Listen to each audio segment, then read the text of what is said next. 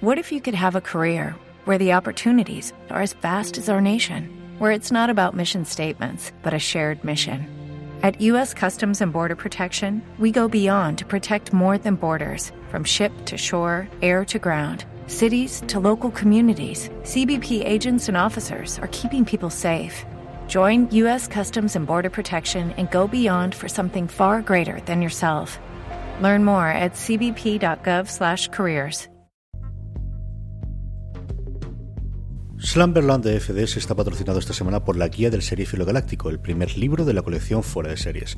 Un libro escrito por Marina Such en el que repasa las series de ciencia ficción más importantes de todos los tiempos, desde las más conocidas a esas pequeñas joyas que vale la pena descubrir.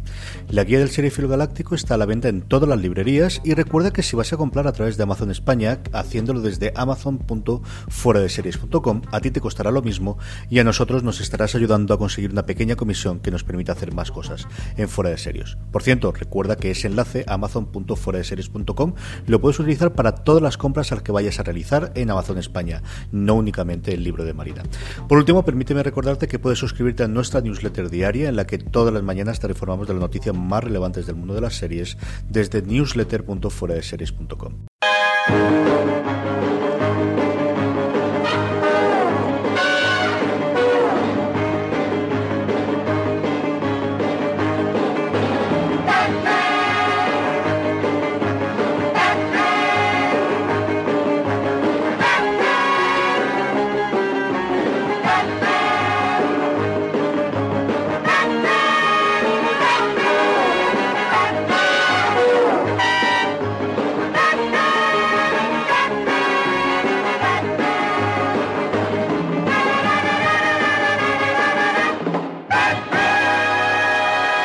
Bienvenidos una semana más a Slamberland, la tierra de los sueños, donde cada semana hablamos de cómic, novelas gráficos y sus adaptaciones tanto a cine como a serie.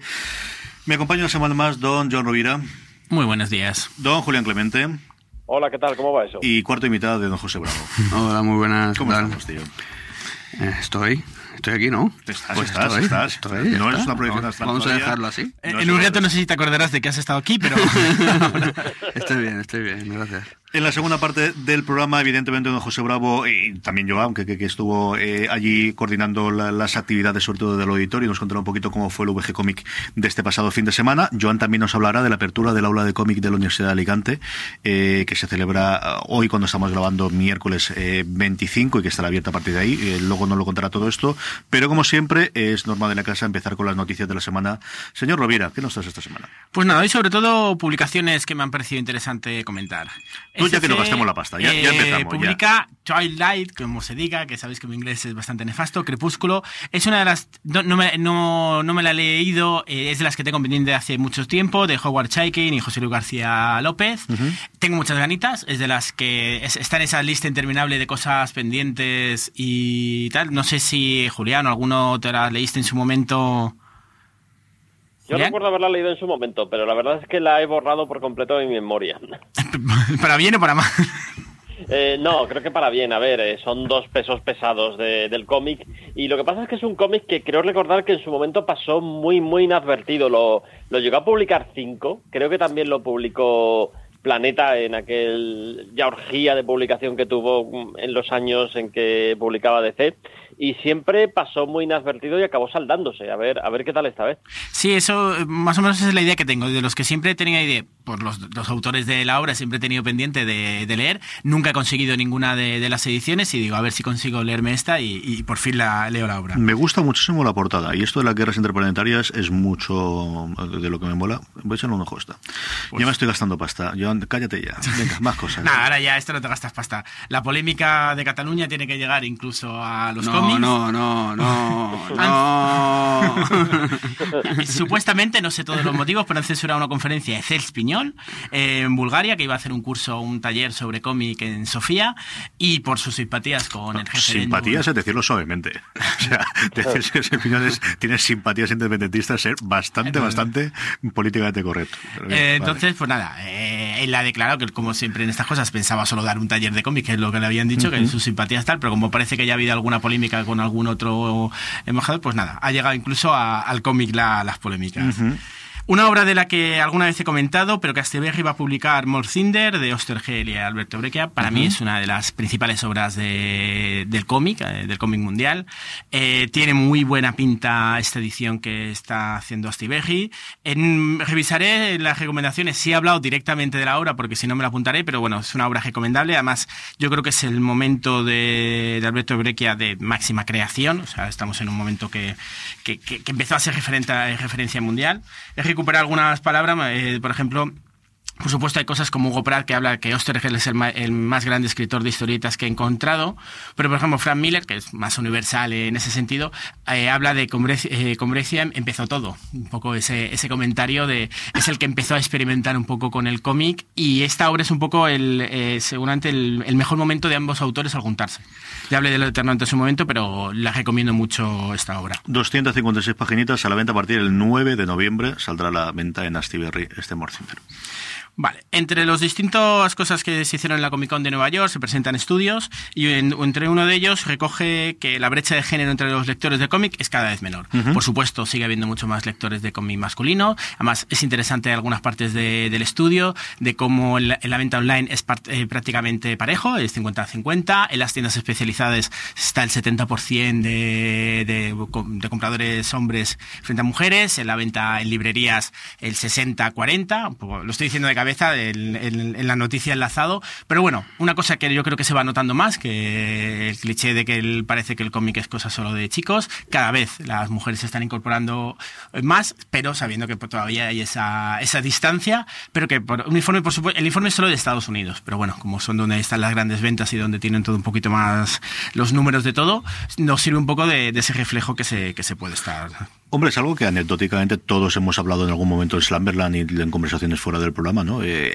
la presencia, sobre todo en librerías especializadas, yo creo que también muy influida por el, por el manga, que yo creo que sí que es mucho más igualitario, mm. y incluso yo me atrevería a decir que, que más seguido por lectoras femeninas que, que masculinas. Y de esto no hay ningún estudio en España, ni nadie que haya hecho ningún dato. Claro, es que tiene que ser una cosa complicada el que vayas apuntando exactamente quién compra. Con venta online podrías, tienes más sencillo por los nombres, pero en especializado yo creo que esto es algo que sí se puede hacer. Hay que hablar con tu hermano de esto. Pues yo creo que esto algo podríamos hacer.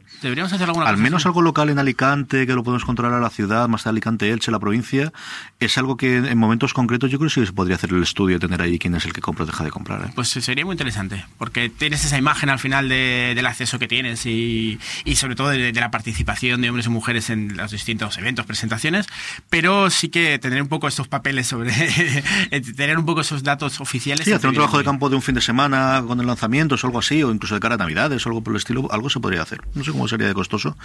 Te hablo con tu hermano y contigo. Vale, vale. Hala, tira, dale. Eh, nada, creo que ya hablamos alguna vez de, del traje de Superman, pero en el programa este de la casa de empeños hay un. El, el, enlace lo he puesto el capítulo, y ahí me pierdo en estos programas, pero se, de las subastas estaba el intento de la venta de eh, un supuesto traje original de, de Superman. Uh -huh. Ahí ya me pierdo entre si era el que llevaba eh, del camino al esto, el que se puso, bueno, el original más, el de Christopher Reeve. Entonces, pues nada, un, una cosa curiosa de que en programas estos generales y tal, en Estados Unidos, pues puede, puede la parte de, del cómic.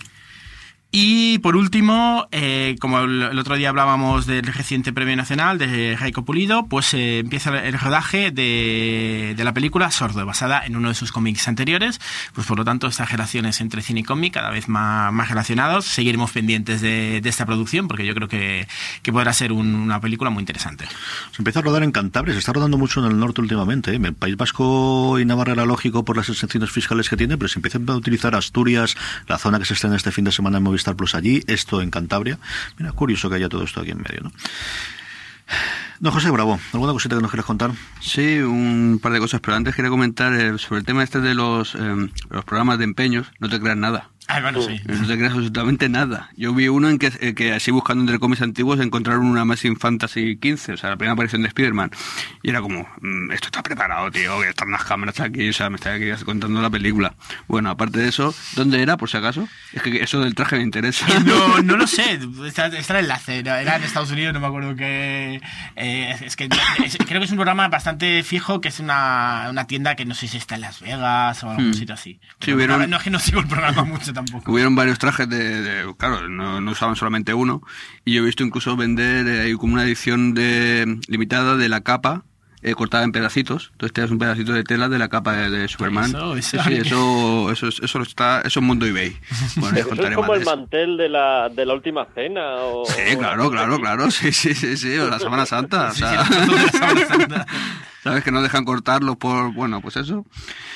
Bueno, un par de noticias breves. Eh, nada, ya esto es más que una noticia, es una recomendación y es que eh, Mark Russell, el que el creador de la, el la última serie de los de los Picapiedra, que siempre he estado recomendando una y otra vez, ti- tiene nueva serie, también con otro personaje de la Barbera y esta vez Don Gato, que no sabía quién era, pues es Don Gato.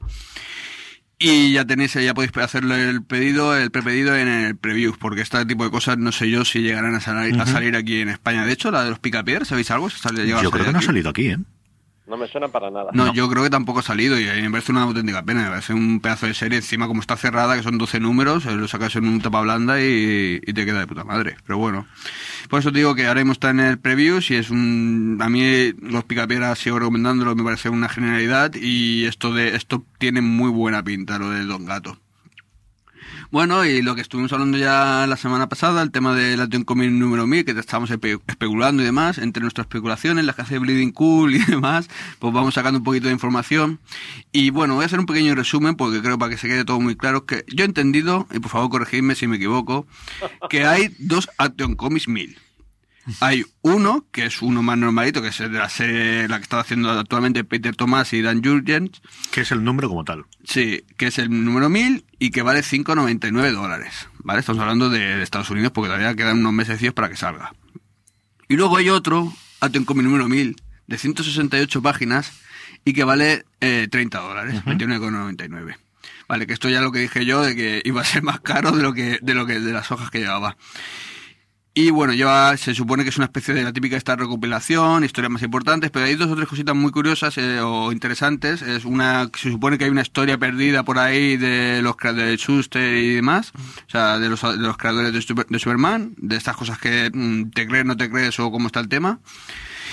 Y otra cosa muy interesante es eh, que viene con un póster con la eh, se ve que será un, una- me imagino será un collage de eh, las mil portadas de, de, de Superman Del Action, ¿no? de Action Comics y a mí esto me parece muy interesante un póster con estas mil portadas puede ser una chulada vamos a ver ya veremos el diseño dentro de poco otra cosa también me, me, me resulta curioso porque claro son, no son mil portadas en realidad porque muchas tienen portadas alternativas de este tipo de cosas entonces cómo está el tema Yo creo que cogerán la canónica, ¿no? La que ellos Sí, extender la que normal, la ¿no? estándar La y sí, y salvo que haya alguna La muy muy especial, pero cogerán la normal, ¿no, Julián?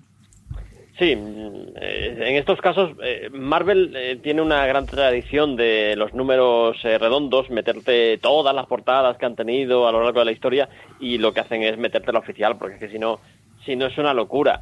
Y con respecto a la noticia, a ver, es que es Bleeding Cool, que es la web más tóxica de, del mundillo por el personaje más impresentable de, del mundillo. Eh, normalmente lo que dice, dice Rick Johnson es mentira, eh, está manipulado o trata de manipularte.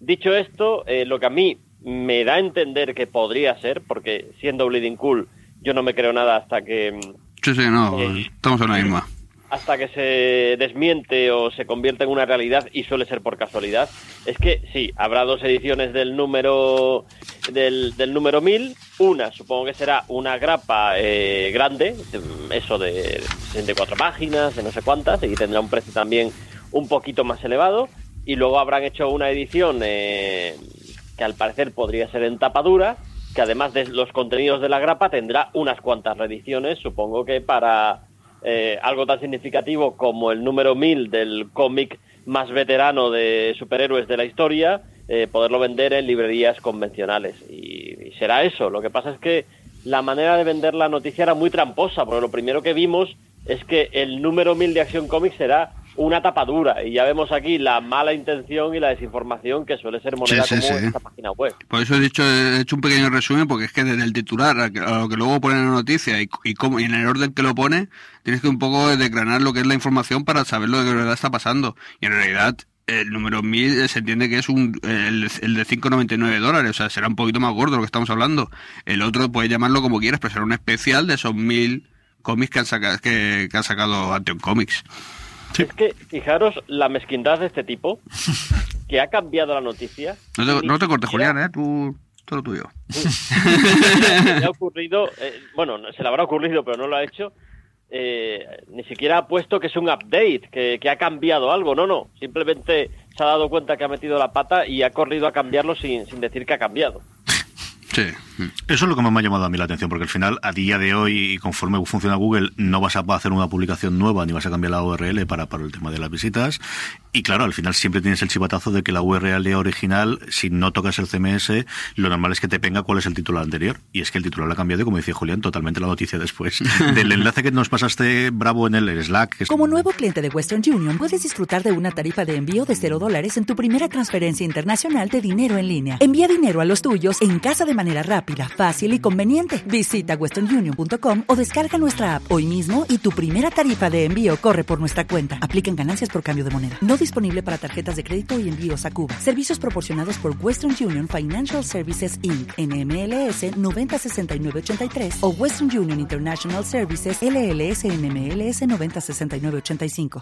Lucky Land Casino asking people what's the weirdest place you've gotten lucky? Lucky? In line at the deli, I guess. Aha, in my dentist's office.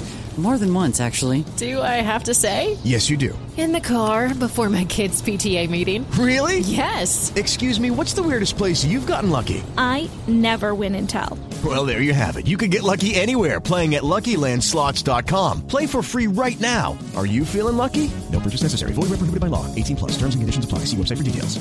El grupo que tenemos nosotros de conversación tanto en, en Fuera de Series como en Pulsar FM y aquí en Slumberland, eh, a lo que aparece a día de hoy sin ninguna nota de rectificación es alucinante. A mí se me ha dejado totalmente alucinado, desde luego que sí.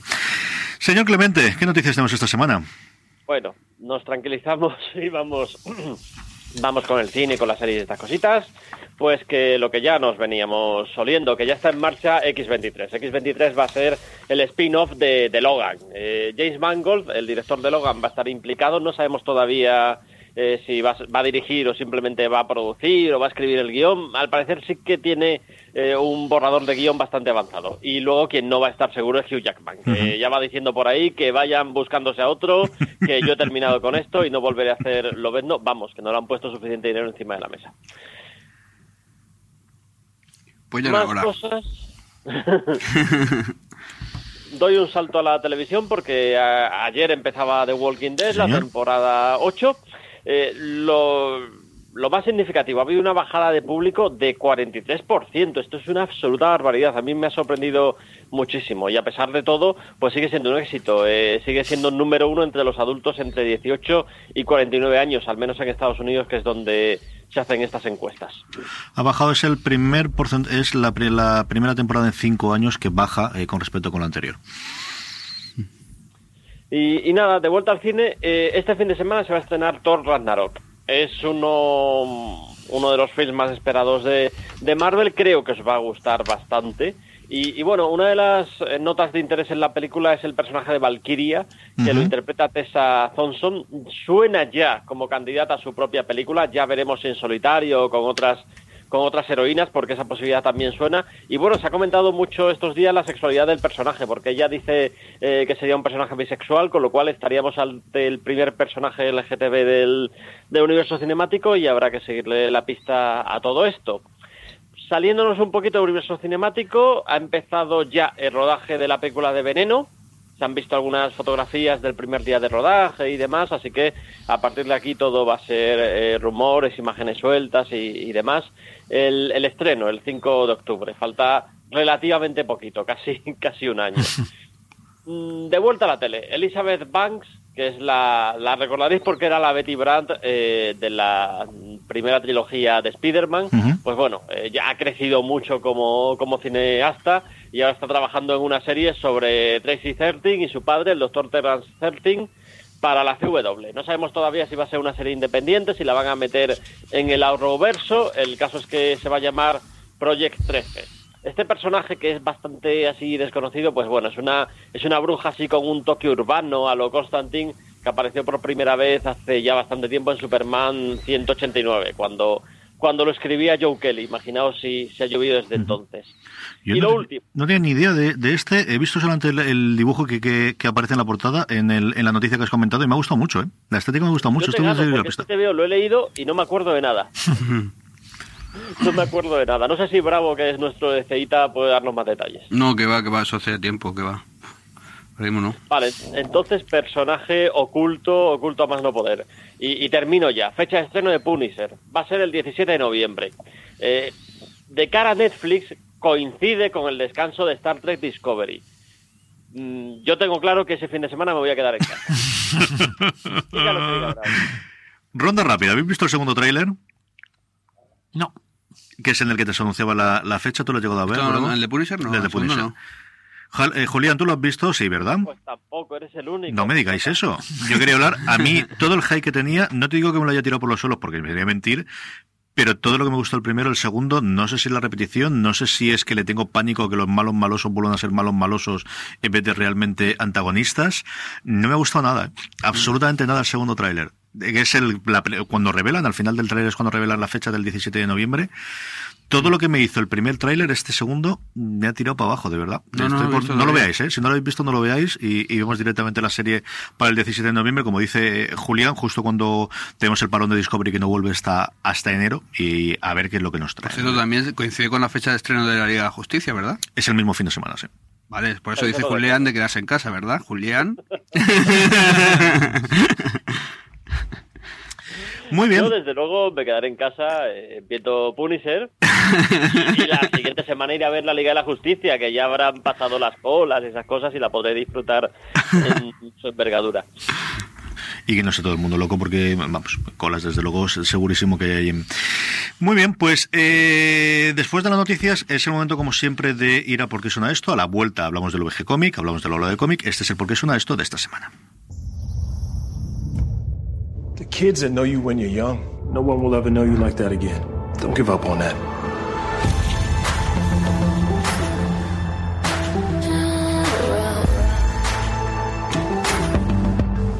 You gonna let us in? I hope you're right about this not being a big deal. They're teenagers. The last thing they're interested in is what their parents are doing.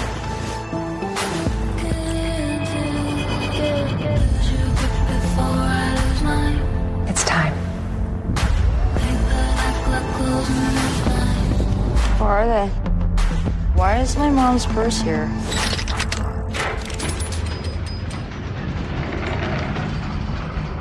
This is some Narnia shit.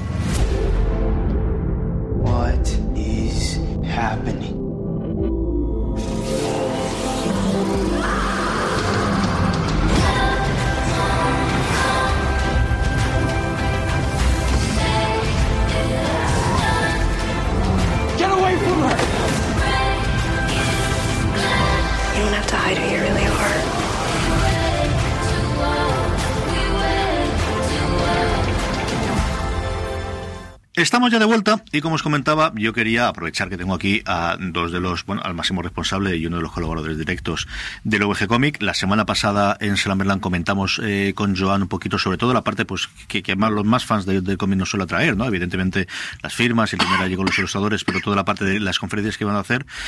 Eh, yo quería aprovechar que está José Bravo para que hagamos una valoración global y que luego, sobre todo yo creo Joan, que es el que estaría más en la parte de auditorio, qué es lo que se contó allí, cómo, cómo funcionaron las distintas charlas y las distintas conferencias. ¿Estás contento, Bravo? Sí, estamos muy contentos. La verdad que el, que el cómputo global es, es espectacular. Estamos en el cuarto año y estamos hablando ya de casi 20.000 personas. Eh, hemos ido creciendo y la tendencia es seguir creciendo y de eso se trataba. Empezamos, eh, quiero recordar que hace cuatro años montamos un evento que, que salió de la nada y que fueron 5.000 personas. Estamos hablando de un cuarto año, casi 20.000 personas. O sea, estamos muy contentos en ese sentido y aparte las críticas en general son todas muy, muy, positivas. Estoy muy contento también porque los invitados se van contentos y cada vez tenemos más facilidad para traer nuevos invitados y eso creo que es algo esencial. Estoy muy contento porque aparte ellos eh, aportan todo lo que pueden y más y, algunos de ellos, a casi todos, los puedo considerar ya, ya amigos gente que se porta exageradamente bien. Eh, no voy a nombrar, no voy a dar ningún nombre porque seguramente se me olvida alguno y voy a quedar mal.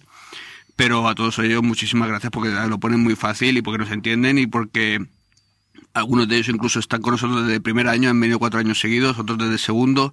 Bueno, la, la, historia es que los que vienen quieren repetir y eso se lo dicen como no es un mundo demasiado amplio, eh, todos se conocen, tienen sus propios chats y demás. Ellos hablan entre, entre, entre ellos, entre su grupo y todos se recomiendan venir y yo de verdad que lo agradezco muchísimo. Aparte, ya, aparte toda su amistad, amistad y de hecho de que nos traten, que nos lo pongan muy fácil.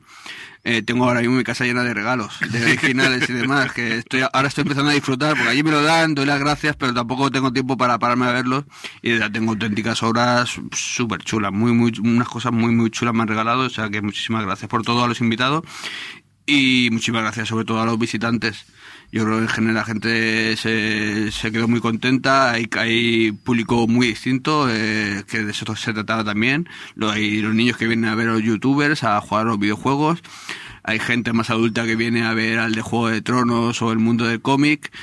Eh, también una parte muy que quedó muy bien fue, por ejemplo, la charla de, de los actores de doblaje y demás. Eh, son cosas muy, muy interesantes y no sé, yo creo que al final se ha quedado, un, se ha quedado un, un, evento que vamos mejorando cada año, que cada vez viene más gente y que creo que de verdad nos está saliendo algo muy chulo y que cada vez nos acercamos más a la idea de lo, de lo que queremos, de algo muy, muy variado y muy, muy activo. Joan Bravo nos hablaba de la conferencia de los dobladores de Juego de Tronos. Eh, cuéntame un poquito cómo fue la, las dos jornadas en el auditorio y qué recuerdas tú de, de la parte de, de cómic y de las distintas conferencias. ¿Cuál quieres destacar? Pues en general muy bien, incluso no sé si hemos mejorado, al final tienes la imagen de que es igual, pero no sé si hemos conseguido mejorar un poco la información a llegar a la gente y la, algunas de las charlas que el año pasado se quedaban más vacías por horario o porque las programabas no ha habido ninguna sensación de alguna charla. Bueno, sí, creo que por la mañana una dije, esta, ya, ya me arriesgué mucho poniéndola tan pronto, aunque quedó, tengo una idea ya para el año que viene para hacer un formato distinto, pero en general ha habido más asistencia al auditorio en esas charlas que no sabes. Ha habido, este año ha habido saturación de, de autores, como decía Bravo, ese llamamiento que se hacen entre los grupos, eh, no sé cuántos hemos subido, no, no, sé acá el número, pero ha habido muchos más autores que han venido, entonces se han hecho más mensajes de ondas, eh, además combinando, como comentaba el otro día, estuvo esa presentación de, del cómic del Ministerio del Tiempo, pero luego ya que estaban los autores, han participado ellos también en otras mesas donde hemos podido combinar nuevamente en la, en la, zona de firmas la gente busca al dibujante, pero una vez que pon, montas la mesa redonda con, con guionistas como el Torres, uh -huh. como Desiree, como Juan, como Juan o sea, hay, hay mucha gente que combina ya el, el entintador, el, el, ilustrador, entonces las mesas han quedado yo creo que, que bastante bien. Como he comentado, la mesa redonda de, de los actores de doblaje, muy bien, además ellos estupendamente el, cómo participaron para que la gente estuviera contenta, eh, la, las partes principales de, del visitante, pues lleno total. O sea que la verdad es que eh, no todavía te, tengo que hacer la comparativa porque el año pasado la hice en general mejor las sesiones. No ha habido ninguna sesión de esta que te quedara. De, siempre hay alguna sesión que por la hora de a última hora o a primeras no ha habido este año en todas. Y no solo eso, sino los complementos, las actividades que había en las salas al, al lado, aparte de distintos talleres, presentaciones de otros libros, presentaciones de cómics, también han funcionado. Entonces, pues eso, un pasito más, un poquito más hacia hacia adelante y bastante contentos. Y justo los autores, pues nada, eh, hablando, compartiendo con la gente que, que asistía su experiencia, la zona de firmas dedicatorias muy bien, con el ambiente ese que se crean.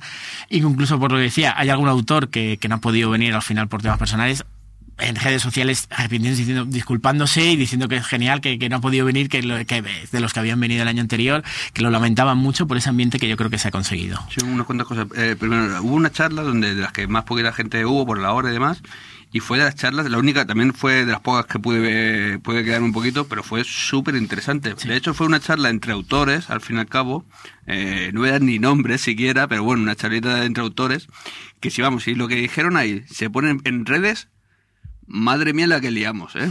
Nos hacemos trending topic desde, desde el minuto uno. No, no, siendo sinceros y hablando entre, entre nosotros y hablando, bueno, de todo lo que es el mundo del cómic y de, de la, de, del público del cómic en España, que tiene sus cosas, sus más y sus menos, como todo. Pero fue, fue muy, muy interesante. Luego la, la charla de actores de doblaje era súper curioso escuchar a Jordan Snow seguido de Spiderman, seguido del padre de, de ¿cómo era? De Solo en Casa. Sí. Y dices, ostras, espérate que mi cabeza se está quedando un poco, un poco loca. Y por último, o sea, quería recomendaros es que tenemos unos, unos vídeos ya subidos en YouTube, ¿vale? Ahora os daremos los, los links y demás, donde se pueden ver ya algunas de las charlas de las que estamos hablando, como la del Ministerio del Tiempo, como la de los trucos de, de, de cómic y demás. Son charlas muy interesantes que os vamos a pasar los links, que están, ya que no pudisteis venir, pues verlas. Y luego también, por, por otro lado, mm, ya lo de la charla de, del- de la montaña de Juego de Tronos, eso ya lo dejamos aparte, ¿no? Eso, Eso, ya ¿no? es otro... Es un formato distinto de Otro mundo. de-. Hombre, no, pues eso, si haces, saca músculo, pues ya, si puedes llamarlo charla, no, yo qué sé, eso ya cada uno espectáculo. A ver, era ver, Era lo que tocaba, era el personaje. Sí, sí, sí, no, por supuesto. Yo incluso comentar, en estas que, que se hacen más arriesgadas, que de más de el domingo por la tarde, cuando todos los autores se, se han ido, los que viven más lejos, probamos las de literatura y cómic, historia y cómic, con gente cercana y algunos que, bueno, Sergio Córdoba sí que pudo estar, quedarse. Al vivir en Va- en Valencia era un poquito más. Y funcionaron también bastante bien. Yo esas les tenía miedo, era el domingo última hora y estamos hablando de 30, 40 personas de, de asistencia. Entonces dije, esas que me daban más miedo. Una acababa que nos tiraban ya de, de IFA, que estaban ya recogiendo y nosotros. Y fu- y fueron muy interesantes. Entonces, la verdad es que el, el público yo creo que ya ha asimilado dónde está el auditorio, que cada Sí. cierto tiempo se puede acercar. Eh, quizá se ha acertado más en la- a la hora de dar la difusión pa- para llegar bien, y entonces en eso estoy contento, porque el año pasado, pues igual que esa primera, esa de primera hora que, que ya tengo una idea, porque como comenta Bravo, fue en un formato distinto de las pocas personas que asistieron, se quedaron preguntando algún tema y los autores de la mesa charlando de una manera que era espectacular, o sea, oír Sí, todo eso. claro, son, son gente que, que tiene unos conocimientos muy grandes de, de este medio, que han vivido muchas cosas y era muy, muy interesante escuchar eh, su propia versión de lo que muchas veces del mundo fandom de que es que a veces tiene unas cosas que dices, "Os- esta gente de dónde ha salido, ¿sabes? Eh, muy, muy, la verdad es que muy contentos en todo sentido, muy chulo. Hey guys, it is Ryan. I'm not sure if you know this about me, but I'm a bit of a fun fanatic when I can. I like to work, but I like fun too. It's a thing. And now the truth is out there. I can tell you about my favorite place to have fun. Chumba Casino. They have hundreds of social casino style games to choose from with new games released each week. You can play for free anytime, anywhere. And each day brings a new chance to collect daily bonuses. So join me in the fun. Sign up now at ChumbaCasino.com. No purchase necessary. Group. Void were prohibited by law. See terms and conditions. 18 plus. It is Ryan here, and I have a question for you. What do you do when you win? Like, are you a fist pumper, a woohooer, a hand clapper, a high fiver? I kind of like the high five, but if you want to hone in on those winning moves, check out Chumba Casino. At chumbacasino.com, choose from hundreds of social casino style games for your chance to redeem serious cash prizes. There are new game releases weekly, plus free daily bonuses. So don't wait. Start having the most fun ever at chumbacasino.com. No purchase necessary. VGW Group. Void were prohibited by law. See terms and conditions. 18 plus. Y estas últimas charlas que dice Joan, eh, al final de que son las del domingo por la tarde y demás, yo también son de las más interesantes. Eso sí, ahí tienes que, tienes que llevar gafas de pasta para poder entrar. ¿eh? Sí, sí, no, estas son súper gafas pastosas. pasta, no, no intentes, son de, de gafapasta. Yo a mí no me dejan, a mí no. Julián, te dejo que pienses si quieres preguntarle alguna cosa a esta gente. Antes, yo sí quiero que me habléis un poquito de la charla del Ministerio del Tiempo, que es posiblemente la que más ganas tenía que venir. El Torres venía de estar con la gran estrella el viernes en Movistar Plus, porque no sé si lo sabéis, pero está dentro del equipo de guionistas de la nueva serie de Movistar Plus con el Rubius, que es la Sí. adaptación del, de su manga, que van a hacer un anime. Presentaron allí, el anime tiene una pinta espectacular, pero llevan dos años trabajando en el invento. Es decir, yo sé que dicen Rubius y hay un porcentaje que se tiran para atrás y esto va a ser una mierda. Vamos a ver lo que hacen, porque lo están tomando bastante, bastante en serio. Y es uno de los guionistas serie. Estaba ahí el viernes, ante toda la chavalería, en el Festival de Movistar Plus. ¿Cómo fue la charla del, del Ministerio del Tiempo y qué contaron? Dime alguna anécdota, dime alguna cosa de la contaron. No, ahí lo primero es que el Torres no pudo participar porque justamente como estaba en esto, él no pudo llegar hasta, hasta el domingo. Eh, a ver, sobre el Ministerio de Tiempo se habló de muchas cosas, por una parte de todo el proceso, y luego un poco lo que va saliendo de, de esta serie, cómo va a afectar. Eh, sí que dijeron que pase lo que pase con la serie, la idea es eh, continuar con el cómic. Por lo tanto, eh, esperemos que, que, el- que la serie encuentre algún sitio de acogida y ese formato que seguramente hay que modificar para que sea una serie más, eh, más, más para el público que la está viendo. Pues sí que se habló de eso. También de, la, por supuesto, la, la generación que se tenía, que era una, una serie que se había tomado muy en serio. No es el cómic de voy a hacer un producto de merchandising complementario a la serie porque parece que tiene fans. No. Que, que está implicado, Olivares está implicado en el proyecto, está interesado, les ha hablado de por dónde se quiere tirar las cosas para que sea un complemento más a todo, a todo ese universo transmedia de- del ministerio. Que no, eso es un poco la idea principal.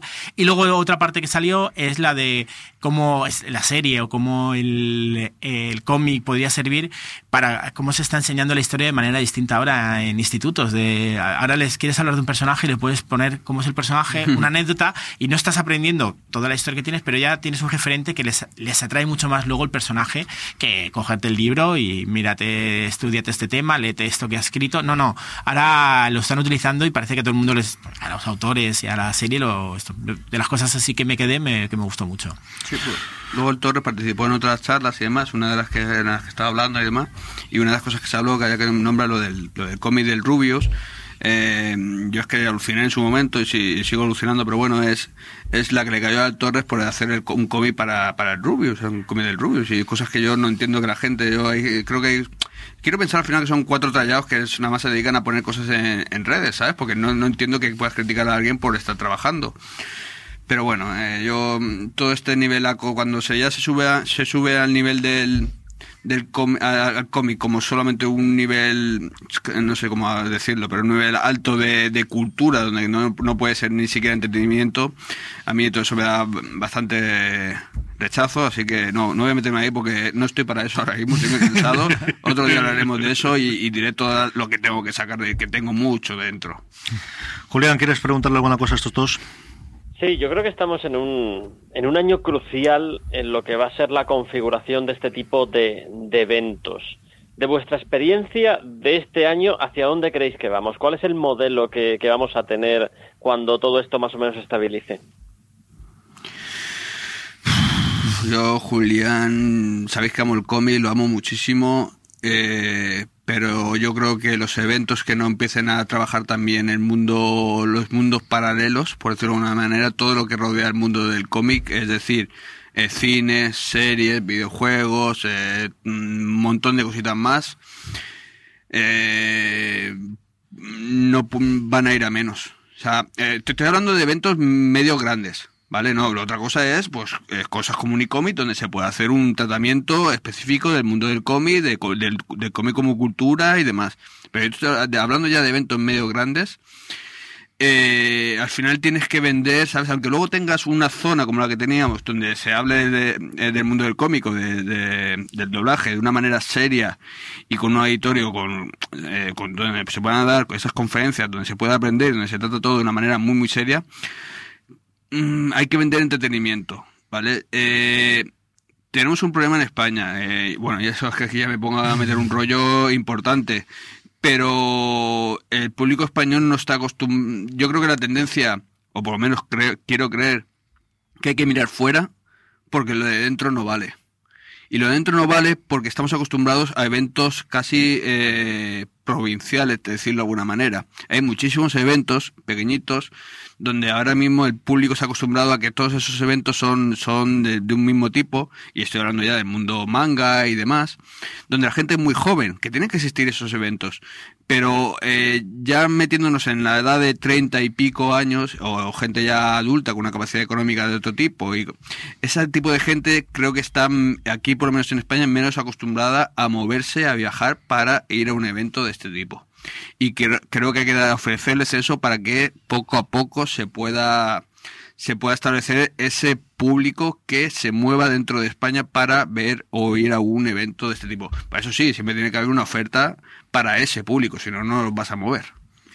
Yo, a ver, como además tengo la suerte, como comentaba, yo tengo un formato de jornadas como son las de, de Unicomic, donde es un tratamiento distinto, donde el cómic es el centro, y aún así tocamos otros elementos, porque también te gusta llegar a la gente que llega al cómic, sea por las series o por el cine, pero bueno, que el cómic es el evento, pero sabes que es un formato, pues eso, aunque traigas autores internacionales en ocasiones y tal, pero como ha dicho, es, es para tu sector, por tu núcleo, en la universidad, la provincia, pero luego tengo la suerte de poder colaborar con, con un evento pues, de estas características donde se incluye mucho más. Yo creo además que, que el acierto de Bravo en su momento, el que se llame Video Game Comic, para que luego esta gente que pierde mucho tiempo criticando y no, no, no es un salón del cómic, no hay cómic. No, no. El, principio es que el nombre todo lo dejaba claro ya. o sea, Por eso yo digo, es que me gusta estar en un salón porque el, que, el salón que yo creo que no se podrá mantener es un, el gran salón solo de cómic, donde se intente hablar, porque además el cómic ahora ya es cine, el cómic es televisión, eh, eh, videojuegos. Eh, entonces yo creo que, que eh, este tipo de formatos funcionará, donde además si hay alguien preocupado con Bravo para que el cómic tenga su espacio y se vaya, y además se vaya acostumbrando, donde la gente puede fallar algún año más, pero que la gente que le gusta el cómic va a tener su, su espacio y tiene su, su manera, y además a todos los niveles, desde los jóvenes autores o gente que está empezando, donde va a encontrar algún editor para conocer, donde va a poder presentar sus obras como se hace, sabiendo que eso tiene una repercusión pequeña, pero que oye, que hay gente que estaba súper contenta de poder presentar su obra allí en un salón donde no se le había hecho mucho más caso, pues aquí tienes la oportunidad. Y entonces han ido poquita gente, pero se han movido por el salón, han hablado con editores, con las tiendas de cómics, han hablado con otros autores y han ejercido consejos, que eso es parte también de, de un salón.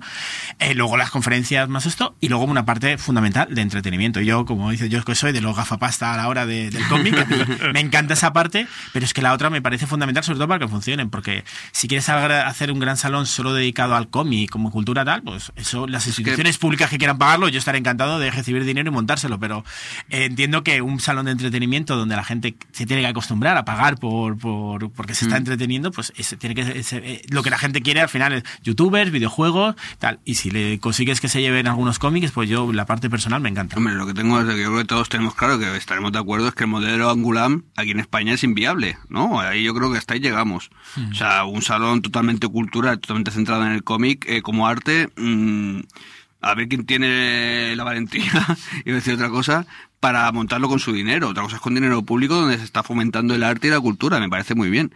Pero si estamos hablando de un evento medio grande son, dedicado exclusivamente al cómic como arte, ya te digo, modelo angular, eso es inviable en España, no por nada, porque es que no se puede comparar la cultura española, la cultura cómic española con la cultura cómic francesa, o sea, es que son mundos opuestos. Es que además, justo, aunque hemos avanzado, todavía, por desgracia, la consideración de- del cómic, de la historieta en España, y hemos avanzado, ¿eh? ya no estamos como siempre, ah, Sí, sí, hay que pelear, claro, no, ya, ya, sí. ya la gente sabe que no es de niños, pero todavía eh, sabemos que la consideración no es eh, como en Francia, que sí que te puedes permitir que, que sea un elemento cultural con el respeto de instituciones, de todo, y, y tire para adelante de otra manera. Y también es un salón que es el clásico de Francia, es decir, que comparamos, no, no puedes comparar con Angoulême, es decir, lo más similar que tiene nosotros es el Salón del Cómic de Barcelona, que yo creo que podrá seguir con ese Mm. sistema y veremos los cambios que tiene que hacer.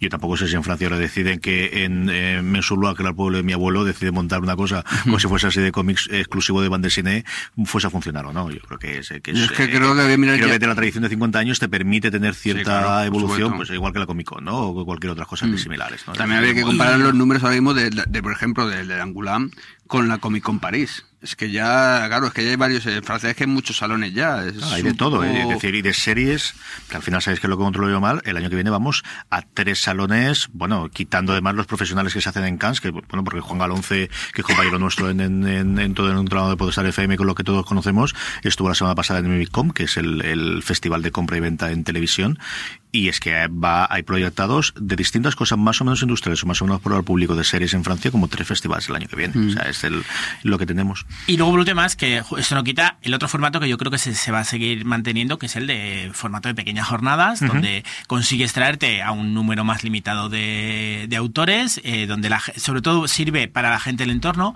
pero que va a ser, y esas, yo- ese tipo de jornadas yo creo que se, va- eh, se van a seguir haciendo. Los, lógicamente son eventos que yo creo, a mí me encanta que se pueden ser complementarios y que se refuercen a la hora de compartir autores, eh, experiencias y tal, pero que son distintos. Para el año que viene, aparte de un cambio grande que es que Julián y yo volvamos a ir, ¿verdad, Julián? Haremos lo que podamos. Esto hay que Haremos hacerlo, esto hay que hacerlo sí o sí el año que viene. ¿Qué cambios, qué modificaciones, qué perspectivas, qué, qué cosas? Eh, si pensamos este crecimiento que hay de espectadores y, y qué podéis hacer. Y es que estaba pensando, yo no quiero pensar en el año que viene, yo quiero descansar, por favor, dejadme aunque sea un par de semanas, no quiero más. No quiero saber nada del mundo del cómic, ni, de- ni del videojuego, ni de los youtubers, ni, y sobre todo nada de la montaña. No, a- nada, mejor me callo. John. A ver, yo, yo la verdad es que en eso sí que soy un malal de estas cosas de... Y ya estoy pensando cositas. No le voy a decir todavía nada bravo hasta que, devuelva, hasta No, que no, su cerebro vuelva de IFA. y entonces... Pero sí, yo la verdad es que eh, empiezo ya... eh, Conociendo los espacios, que también hay que jugar con los espacios que te da IFA, el hacer eh, más encuentro, por lo que decía, eh, ese espacio que se generó en, la- en las jornadas, mucho más cerrado, privado, pero que a las cuatro personas que fueron de público luego ya según avanzaba la mañana antes de terminar, sí que al final eran unas 15, ese formato potenciarlo, es decir, un formato donde no hace falta ir al auditorio a ver a pedazos de autores que debería estar lleno de gente, pero que dices, no, vamos a hacer un pequeño formato eh, más de conversación donde ellos van a conversar mucho y te van a permitir, porque la gente preguntaba y perciba, ese formato quiero explotarlo más, porque ya este año alguna idea iba por ahí, pero yo creo que viendo el resultado de, de esa- Ujú. de ese cambio improvisado que hicimos, me gustaría mucho, sobre todo para no, esas sensaciones de en ciertos horarios, cuando tienes el auditorio disponible, que es una, una instalación muy buena, por una parte te dices, voy a llenarlo otras horas, pero luego dices, a ver, no- a lo mejor no merece la pena llenarlo, porque en algunos momentos a- la gente entra a las 10 y hasta las 11, 11 y media no sabe dónde está eh, en el evento. Y las últimas horas me arriesgué y este año salió me- mejor, pero el año pasado sí que se notó que la gente ya no le apetece a lo mejor ir a salas o se está volviendo pendiente los horarios.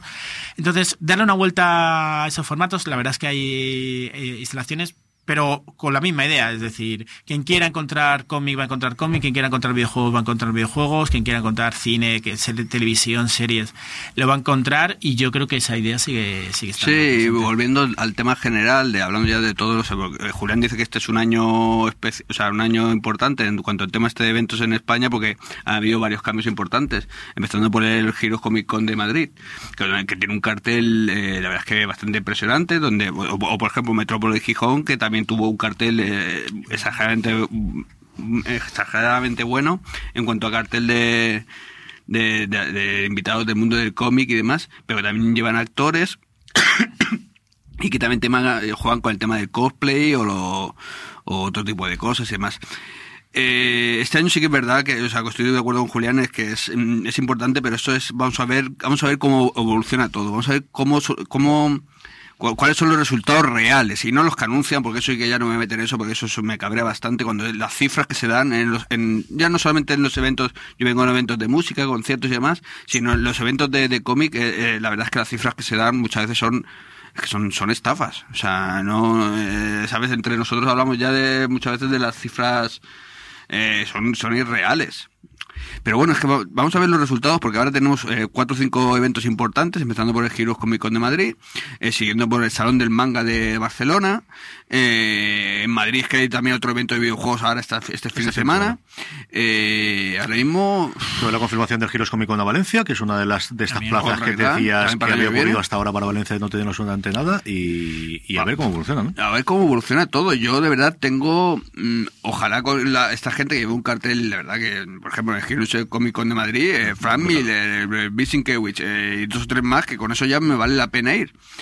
Pero mm, son empresas grandes donde esto no van a mirar eh, lo bonito que quede. Esto van a mirar lo que van a Y el mirar. prestigio con- de los y con- y con claro, el prestigio o la marca, no, no, no, o sea, esto- esta gente mira, oye, con toda la razón del mundo, es una empresa, se dedica a ganar dinero, no hay más, o sea, eso es lícito.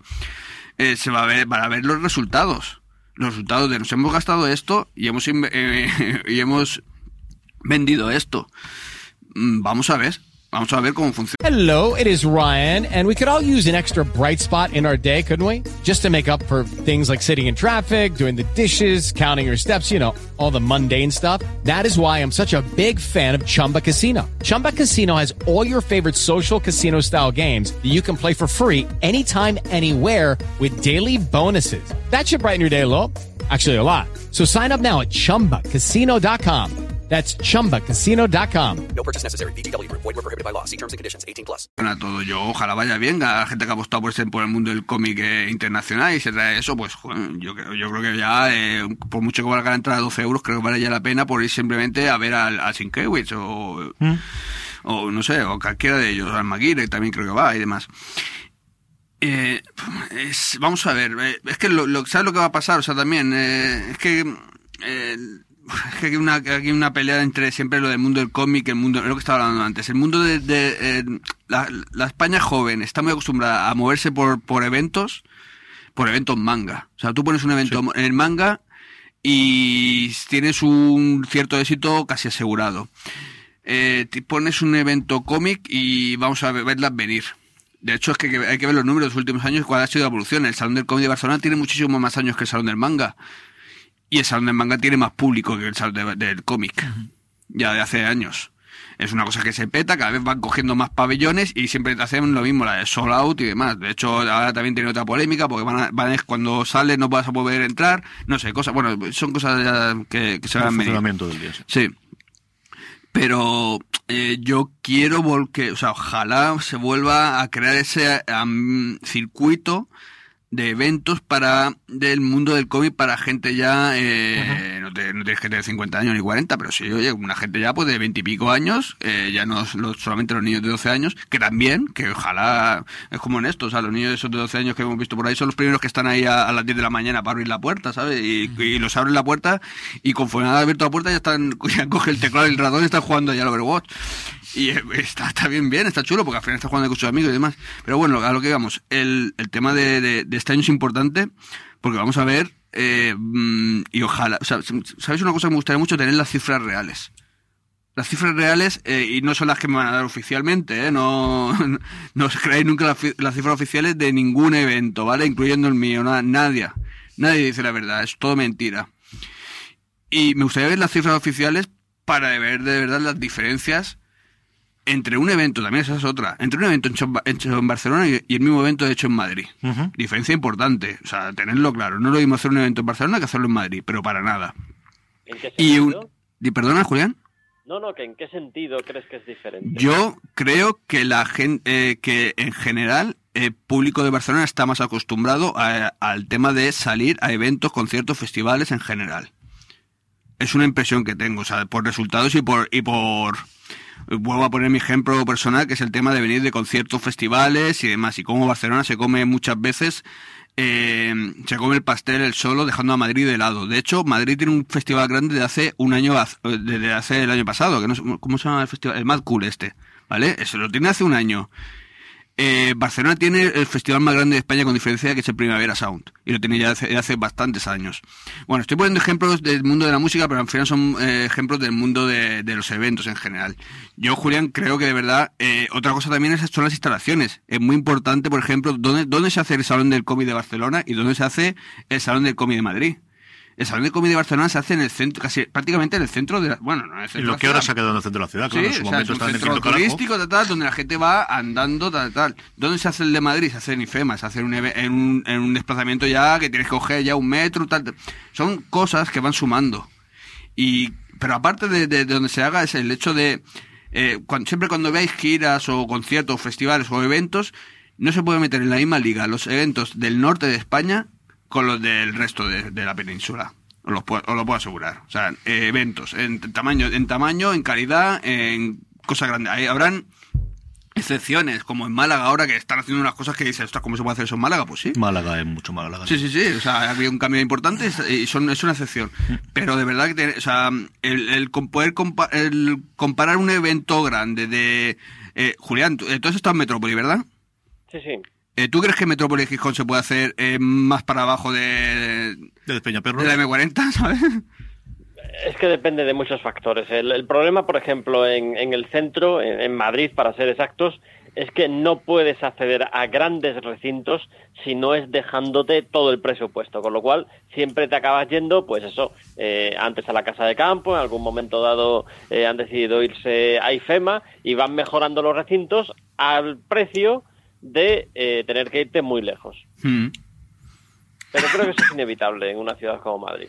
Es que no hay otro sitio, porque está el Palacio de Congresos de Castellana, que está deshabitado. Yo creo que hace 10 años que estará eso para, para renovarlo y sigue sin renovarse, ¿verdad, eh, Julián? No, y es que además tampoco es mm, un sitio demasiado grande para montar una convención. Es decir, el Palacio de Congresos pues tiene un aforo de 3.000 personas eh, sentadas. Tampoco haces mucho con eso. Sí, en fin, eh, yo estaba mirando también porque el otro que se nos olvida, y yo creo que es un evento, por lo que me han contado a mí, que yo lo tenía fuera del radar, que es la Comic Con de Portugal, que cada vez tiene más. Eh, llevan anunciado cuatro cosas, pero vamos, de cómic llevan a Brian Malcolm Bendis, está del 14 al 17. De cine llevan a, igual James Olmos y a Dominic Purcell, es decir, que ya están llevando a, a gente. Y a mí me lo dijo además esto eh, un responsable de una cadena española diciendo, Carlos, no te engañes, el que tienes que ir es a la Comic Con de Portugal. Sí, sí, yo el que es donde están haciendo, y dice, y ya calculan ellos, no me acuerdo si me, era en torno un 10 o un 15% de la, de la gente que le iba era en español, hasta el punto de que a día de hoy vas a la web y la web está en portugués, en inglés y en español. Toda la web la tienes ya introducida y te invitamos y lo que haga falta. Yo creo que una de las claves de- de- del éxito de ese salón, de ese evento, es el hecho que solamente está ese evento. Es decir, aquí hay una saturación impresionante. En Madrid, en, en un mes, está la Giros Comic Con, está el Madrid Gaming Experience y está la, la Japan Weekend esa o no sé cómo se llama. Tres eventos que en principio pues, te puede sonar algo separado, manga, cómic y videojuegos, pero que... Al final es todo... Al final, los todo, tres van a tratar lo mismo y la gente se va a dividir. Y estamos eventos, eh, hablando de eventos que valen, pues a lo mejor 10 euros, no sé, que la gente no puede permitirse ir a todos. Al final la gente se divide y, sale- y salen perdiendo todos. Es como la saturación de festivales veraniegos, es que es la misma historia. Al final, eh, creo que en España, lo que decía antes, hay multitud de eventos, montón de eventos de esos de manga y demás, que valen 5 o 6 euros y que son muy locales, muy provinciales, que, y que se llenan y funcionan muy bien, pero eso hace, eso provoca que no se pueda crear un evento grande de verdad, a no ser, eh, pues, excepciones muy, muy pequeñas como el Salón de Manga de Barcelona, que sí que se, se dedica a traer a, a invitados de fuera, pero aún así, ¿cuántos al Salón del Manga de Barcelona van a ver los invitados de fuera? Un 5%. a lo mejor. Joan, nos quedan cinco minutitos para que nos hables un poquito con la... eh, te prometo que otro día te a quien quieras si hablamos largo y tendido de cómo ha sido, pero sobre todo de, de invitar a la gente y de, de- de este sueño, ¿no? Yo creo que cristalizado que ha sido el aula de cómic de la Universidad de Alicante. Sí, de manera muy resumida ya podremos hablar de toda la programación después de que llevemos 19 años montando las jornadas del cómic y no solo las jornadas del cómic sino que durante estos 19 años han ido acompañando muchos cursos, actividades, talleres. Eh, por fin, los que estáis cerca de mí, esto sabéis que más o menos llevamos un año porque al final las cosas con la administración siempre van un poquito despacio, pero por fin se inaugura esta tarde el, aula de cómic de manera oficial. Va a ser un espacio que va a tener una, una biblioteca de cómic. Pr- pr- Primero va a ser de acceso allí mismo, la idea es que luego se pueda también hacer préstamo. Eh, ya tiene una, una serie de cómics, va a ser un lugar de gestión para hacer cursos, talleres y bueno, la idea es que va a tener una programación prácticamente semanal. No, la idea es que se hacer presentaciones de cómics, eh, club de lectura, pro- mm, proyecciones de, de cine comentadas por distintos especialistas eh, y va a estar un poco pendiente de coordinar los grandes, los distintos cursos que se puedan hacer, el congreso que este año Unicomic se transforma ya, ya que estamos tan metidos en la universidad, dejamos de ser jornadas y ya que es la edición número 20 pasamos a ser congreso, además congreso internacional que estamos trabajando, que es lo que también se anunciará. Eso es muy buena idea. Hay redes de investigación, en la universidad cada vez se están haciendo más eh, trabajos de fin de máster relacionados con el cómic, por lo tanto, darle forma, que no sea lo anecdótico de un profesor que le llega a la propuesta de un alumno o una alumna, sino que dices, pues si te interesa, ya hay mucha bibliografía en la universidad, hay mucho profesorado que se está especializando. Entonces, pues nada, ya arrancamos, empezaremos ya en noviembre, tenemos un curso sobre las mujeres en el cómic, donde además vendrá Lisa McCausland a hacer una conferencia y aparte a presentar el libro de Wonder Woman, el feminismo como superpoder, acompañado de distintas otras eh, charlas y talleres. Eh, para enero empezaremos con un ciclo sobre Superman por, su, por sus 80 años, eh, de- tanto de cine con algunas charlas. Así que ya seguramente espero poder meter en agenda y casi semana os comentaré algunas de las cosas que se hacen.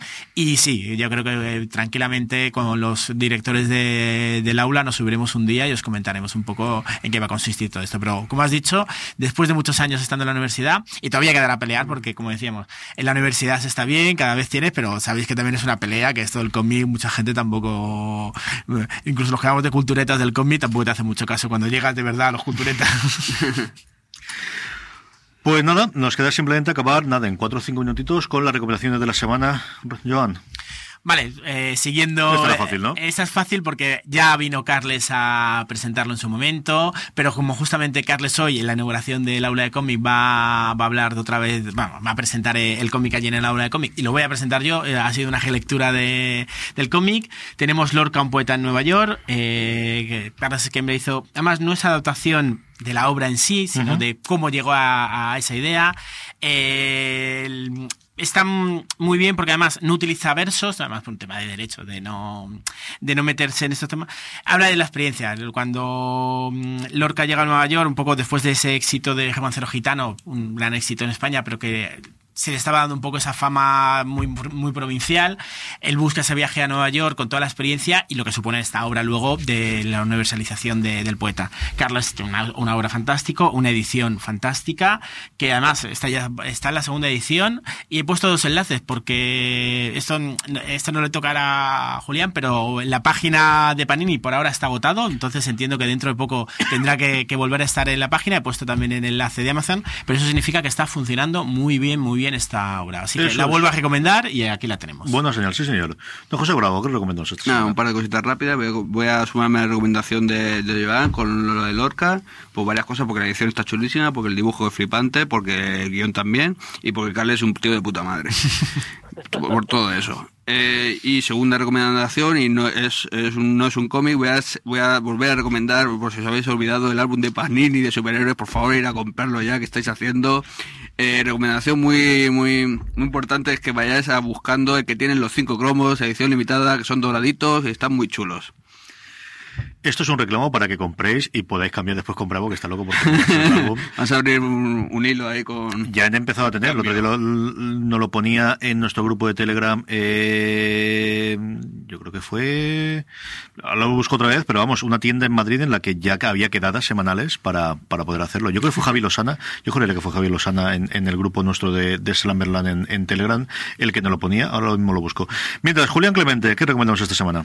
Pues mira, ya que estamos en fechas de, estreno de Thor, yo me he ido a un TVO de Thor muy pequeñito, eh, apenas unas 200 páginas, pero muy disfrutable. Se trata de Thor, las edades del trueno. Y esto fue eh, un cómic eh, realizado por Matt Fraction y Patrick Tilcher, que lo que buscaba era alejarse del Thor canónico de Marvel, ir al Thor mítico que pudiera existir antes eh, de los cómics de Marvel. Es decir, es un Thor mitológico fundamentalmente, es un Thor muy, muy bestia, es un cómic, no es un cómic de superhéroes, es un cómic de, fantasía heroica y lo que busca es acudir a las esencias de las leyendas asgardianas y pasarnos eso por el tapiz del cómic. El resultado es absolutamente impresionante, es un, un cómic que te entra por los ojos y que me parece un complemento perfecto para acercarse a la película.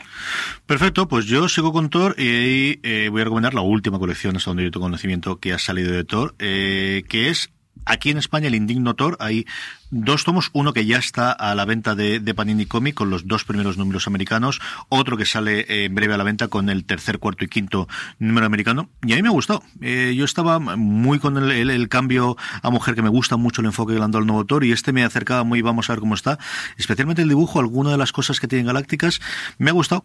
Quitando la parte de los martillos para arriba y para abajo, de repente me han aparecido martillos por todos los lados, eh, pero bueno, comprendo que tenga que ser necesario.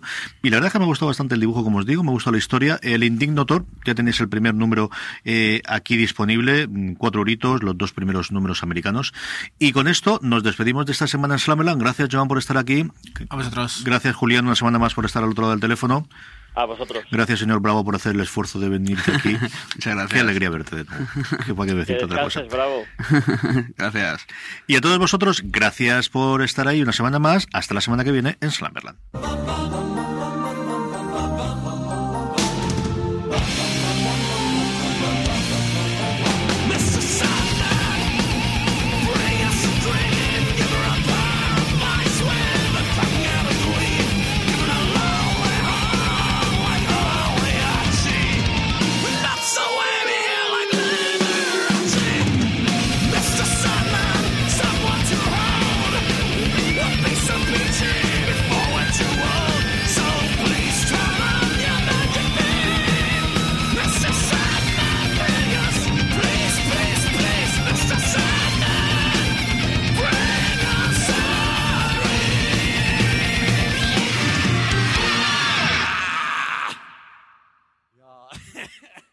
Guys, it is Ryan. I'm not sure if you know this about me, but I'm a bit of a fun fanatic when I can. I like to work, but I like fun too. It's a thing. And now the truth is out there. I can tell you about my favorite place to have fun. Chumba Casino. They have hundreds of social casino style games to choose from with new games released each week. You can play for free anytime, anywhere and each day brings a new chance to collect daily bonuses. So join me in the fun. Sign up now at ChumbaCasino.com. No purchase necessary. Group. Void were prohibited by law. See terms and conditions. 18 plus.